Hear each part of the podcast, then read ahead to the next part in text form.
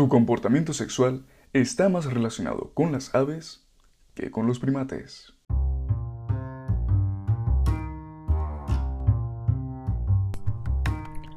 Buenos días, buenas tardes, buenas noches.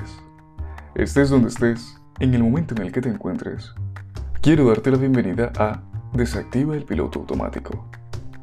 Mi nombre es Fernando Duzán y estaré contigo semana a semana hablando de temas que, estoy seguro, te harán cuestionar tus más firmes creencias. Espero que disfrutes de este rato tanto como yo. Así que no perdamos tiempo y empecemos. Hola, ¿qué tal? Mi nombre es Fernando y ya sabes, estás en Desactive el Piloto Automático. El día de hoy te vengo a hablar un tema que estoy seguro te interesará. ¿Por qué?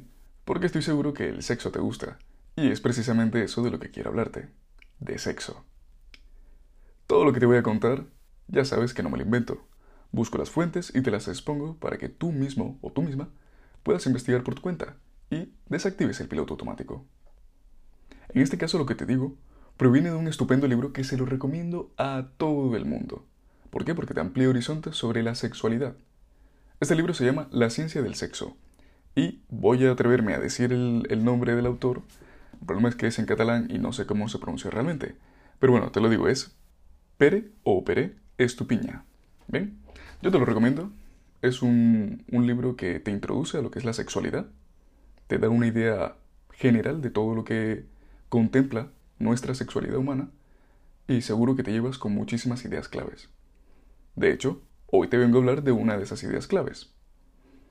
Es sobre la monogamia. ¿Ya has leído el, el título del episodio? Monogamia sexual versus monogamia social. Este, quizá, sea un tema que a día de hoy sigue siendo muy controversial. Siempre decimos que nuestra sociedad está avanzando y que ha cambiado muchísimo la idea de antes. Y sí, en algunos aspectos, es cierto. Pero cuando hablamos de sexualidad, déjame decirte que queda mucho trabajo por delante. Y cuando hablamos de monogamia, más aún. Mira, tenemos en nuestra mente arraigada una idea impuesta a lo largo de años y años. Pero como ya sabes, y por eso estás aquí, yo vengo a contarte la verdad, te guste o no. Lo primero es discernir entre estos dos tipos de monogamia. Y ahora te estarás preguntando, espera, espera, espera. Fernando, ¿hay dos tipos de monogamia? Pues sí. Pero lo primero, vamos a definir monogamia. Mira, es más, esta conversación me acuerdo que la tuve con, con unas amigas hace mucho tiempo y fuimos a la misma, dijimos, vamos a ver a la RAE. ¿Qué, entiende la RAE como tal de monogamia? Yo, por un lado, contemplaba la monogamia como dos... Había dos tipos en mi cabeza, ¿eh? Luego cuando leí este libro profundicé mucho más y se reafirmó esa idea, que por eso te estoy hablando hoy aquí. Pero nos fuimos a la RAE y es cierto que en esa conversación mis amigas se llevaron un punto de... bueno, de verdad. Sin embargo, hoy por hoy yo te digo que la RAE se queda bastante corta a la hora de explicarte qué es la monogamia. Por un lado está la primera acepción, y dice, tú lo puedes buscar luego, ¿eh? Yo te digo. Estado o condición de la persona o animal monógamos. Que es como para darle un aplauso a la RAE y decirle, venga chaval, adelante. Más obvia no puede ser. Evidentemente la monogamia va a ser de los animales, de los seres vivos monógamos. Vale, perfecto. Esa acepción no nos dice la verdad mucho. Vamos a la segunda, que esta sí que nos da un poquito más de chicha, y dice lo siguiente. Régimen familiar que no admite la pluralidad de cónyuges. Entonces ya aquí nos está diciendo algo, pero vamos a entender, vamos a primero buscar qué significa cónyuge para la RAE. Y nos dice lo siguiente, persona unida a otro matrimonio. Entonces sabemos que la monogamia entonces es un régimen familiar que no admite la pluralidad de personas que están unidas en matrimonio. Bueno, entiendo. Con esto tú te quedas con una idea y todo el mundo ha entendido a lo largo de la historia que la monogamia es esto. Pero entendamos que no tiene por qué ser así. Vamos a entender que en el matrimonio, cuando somos monógamos, le damos a una persona una serie de privilegios que los demás no tienen. Pero básicamente esos privilegios se centran única y exclusivamente en si follas o no con ellas. Básicamente, ¿eh? Puedes llamarlo hacer el amor, tener sexo, básicamente es follar, ya está. Eres monógamo en el momento en el que, bueno, follar entendiendo también besos, entendiendo caricias, entendiendo jugueteo. En el momento en el que tú, de manera deliberada, practicas sexo o das besos a otra persona, ya no eres monógamo, supuestamente. Vamos a romper este mito. Yo lo primero, mira, te voy a hacer una pregunta. Porque seguro que la habrás visto en películas o en alguna serie, o simplemente de pasada te suena. ¿Qué opinas de los swingers? Es un término anglosajón que viene a hablar sobre las parejas que hacen intercambios sexuales con otras parejas. Normalmente suelen ser parejas heterosexuales, pero pueden ser también homosexuales o bisexuales, no hay ningún problema en ese aspecto. Y es simplemente que una pareja se intercambia con otra, sus respectivas parejas, y tienen sexo, punto. Puede ser por separado, pueden ser juntos, ahí ya no me voy a meter. Sinceramente te digo, mira, hay gente que a día de hoy, y no gente mayor, ¿eh? Te estoy hablando de personas probablemente de mi edad, por si no sabes mi edad, son 23 años. Eh, gente joven que piensa que son unos salidos, unos pervertidos, incluso viciosos, y dice mucho de esas personas. Y dice algo muy claro. Son ignorantes. Son ignorantes. Y si tú lo piensas, de alguna forma, también eres un ignorante. Y no te ofendas, ¿eh? No te estoy insultando, te estoy diciendo la verdad. Yo he sido ignorante, claro que he sido ignorante. Durante mucho tiempo, muchísimo. Sin embargo, a lo largo del tiempo, he ido aprendiendo, he ido formándome, creando mi propio criterio, en base a lo que he ido investigando sobre la ciencia, que ya sabes que es la que te proporciona la verdad. No una verdad absoluta porque ya sabes que algunas teorías y algunos aspectos de la ciencia van cambiando según se va investigando más, pero a día de hoy te da una idea bastante fehaciente de lo que realmente es algo. En este caso era el tema de intercambio de parejas. Me interesé. Me interesé para comprender mejor lo que era, pues eso, la monogamia, si yo era una persona monógama o no. Hay gente que no se lo plantea, y por eso te digo que son ignorantes. Y todo proviene del desconocimiento. Entonces, seguimos. Veamos entonces qué diferencia hay entre estos dos tipos de monogamia, que ya te he dicho que existen y que hay, y que en este libro te lo explican. La primera es la más fácil de entender y que es la que todos concebimos a día de hoy en nuestra sociedad. Bueno, todos, la mayoría. Es la exclusividad que le proporcionas o te proporciona una persona con respecto a las relaciones sexuales. Monogamia sexual. Vale, perfecto. Fácil de entender. Sin embargo, hoy te vengo a hablar de la segunda, que es la que a mí más me gusta, más me interesa y que explica mucho mejor nuestra conducta y a la sociedad a la que hemos llegado a tener hoy en día. Es posiblemente la monogamia que nos permitió ser como somos, una sociedad. ¿Por qué? Porque contempla el estar con una pareja a nivel social, formar un núcleo familiar con esa pareja, tener hijos con esa pareja, tener proyectos con esa pareja, pero poder tener sexo con otras parejas. De ahí la frase que te he leído al principio de este episodio. Tu comportamiento sexual está más relacionado con las aves que con los primates. ¿Por qué? Bueno, mira, las aves, no te voy a decir que todas, porque no es así. De hecho, una de las máximas de la biología, eh, bueno, biología entendiendo pues zoología y demás, es que siempre hay excepciones. Siempre hay una excepción. A todo lo la norma hay una excepción. Pues en las aves es lo mismo. No te voy a decir que todas son monógamas sociales, pero la mayoría lo son. ¿Y qué significa esto? Bueno, te pongo el ejemplo de las aves. Imagínate, dos ruiseñores, dos pajaritos, dos, yo qué sé, gorriones. Tienen su nido, lo forman, tienen sus huevitos. Pero al momento de salir en búsqueda de comida, o materiales para construir el nido, nada impide a la hembra pájaro o al macho pájaro tener sexo con otros pájaros. Nada se los impide. ¿Y eso significa que vayan a dejar de crear el nido con ese esa pareja que tenían? No.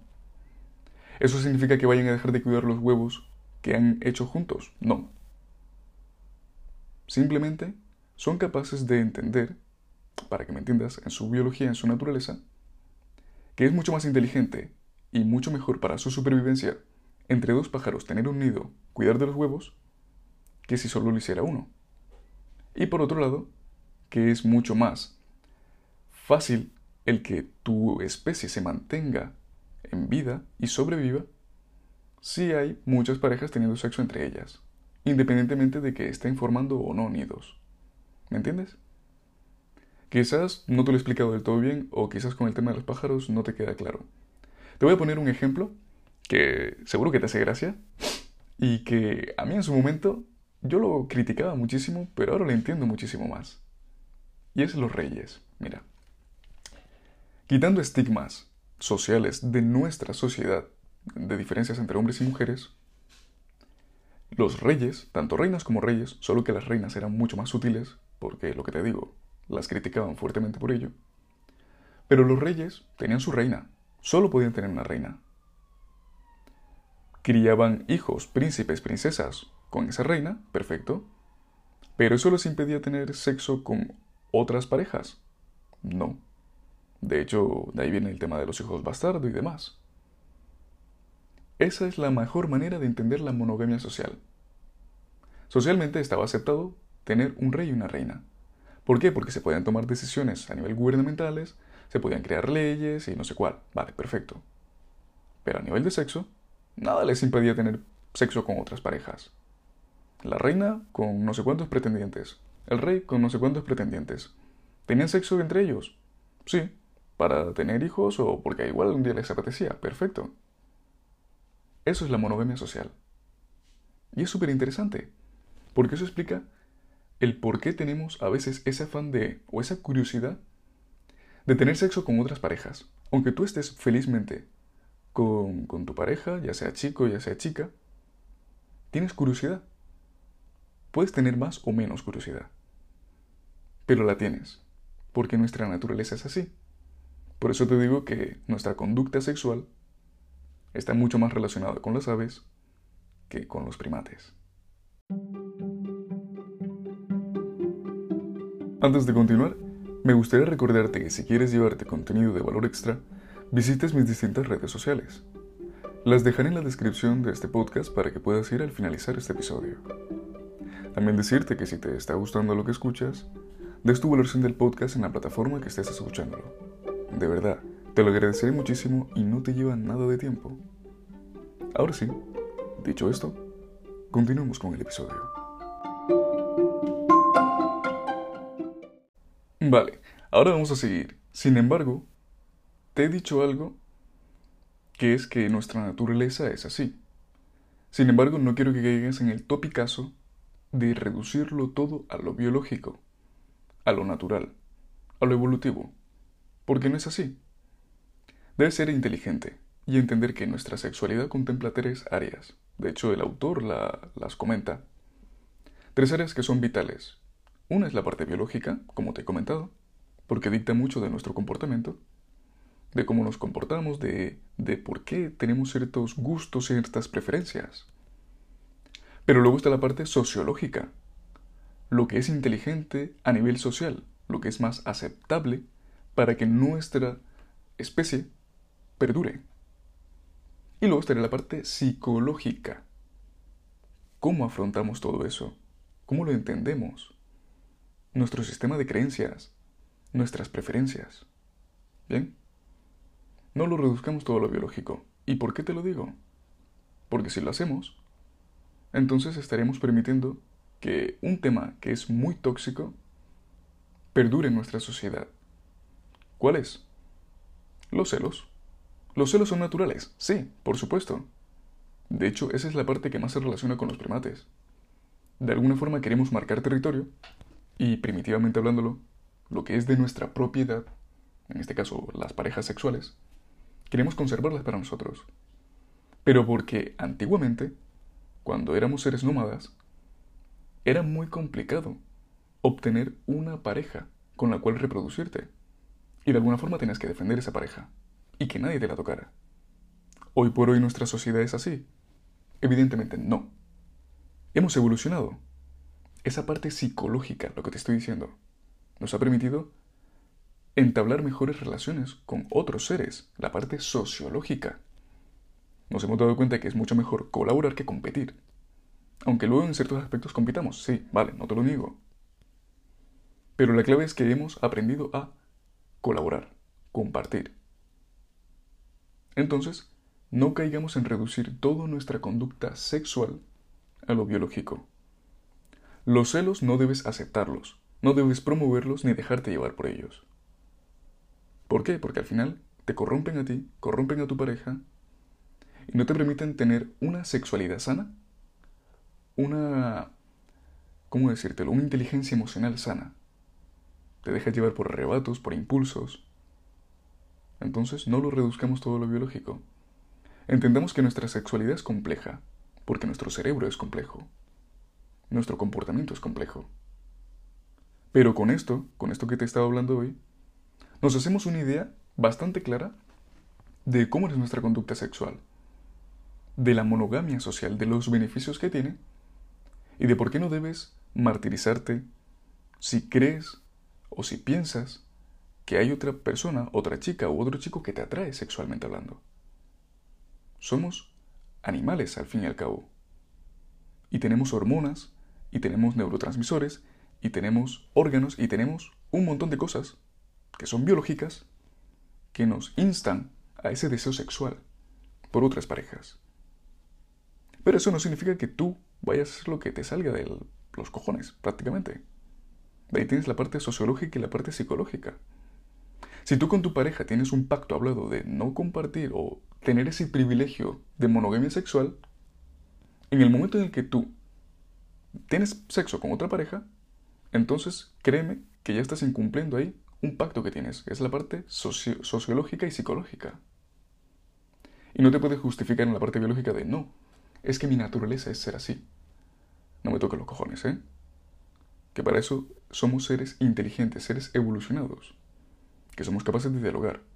Si tu pareja no está de acuerdo con tu forma de pensar, de abrir la relación, buscad un diálogo en el que esa pareja ceda un poco y tú también cedas un poco para tener a nivel social una relación más sana y que os permita formar una familia y vivir una vida juntos. Pero si tu pareja se cierra en banda completamente, mi consejo es que busques otra pareja. Porque por un lado te estarías reprimiendo a ti, tu naturaleza, y por otro lado, no estarías siendo del todo feliz. Piensa que al final estamos en esta vida, solo tenemos una, en principio, que sepamos, y no puedes estar toda tu vida reprimiendo algo en ti solo porque otra persona no quiere, porque no quiere instruirse, porque no es capaz de afrontarlo. Bien, bueno, con todo esto creo que te queda claro lo que es entonces la monogamia sexual, la monogamia social, la definición que nos da la RAE, que es cuanto menos muy, muy, muy reducida, el impacto que tiene la sexualidad en nuestra vida, cómo nos afecta psicológicamente, que a veces nos, nos martirizamos, nos, nos juzgamos malamente cuando tenemos deseos o fantasías con otras personas. Hemos aprendido ya con esta idea, con este episodio, que es mejor instruirse antes de hacer juicios con las demás personas.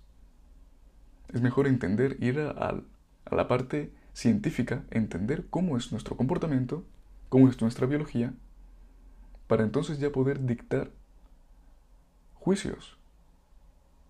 Entiéndelo. La mejor manera de hacer un juicio es aprendiendo, teniendo criterio. Y esa es la clave para desactivar el piloto automático. Y por eso te he venido a hablar hoy de ello. Para que quitemos de nuestra cabeza esa idea absurda de que la monogamia es solo sexual, porque no es así, y que aprendas. Así que bueno, sin mucho más que decirte, como siempre te digo, ten un estupendo día, disfrútalo al máximo Cuídate muchísimo, que eso es importantísimo. Y bueno, nos vemos en el siguiente episodio. Adiós. Esto ha sido todo por hoy. Espero que hayas disfrutado de esta charla, que quieras repetir una vez más y sobre todo, que te vayas de aquí con la idea clave del podcast. Estaré contigo la próxima semana, así que no te olvides de reservarme un momento de tu preciado tiempo. Yo soy Fernando Duzán y recuerda, desactiva el piloto automático o jamás tomarás el mando de tu vida.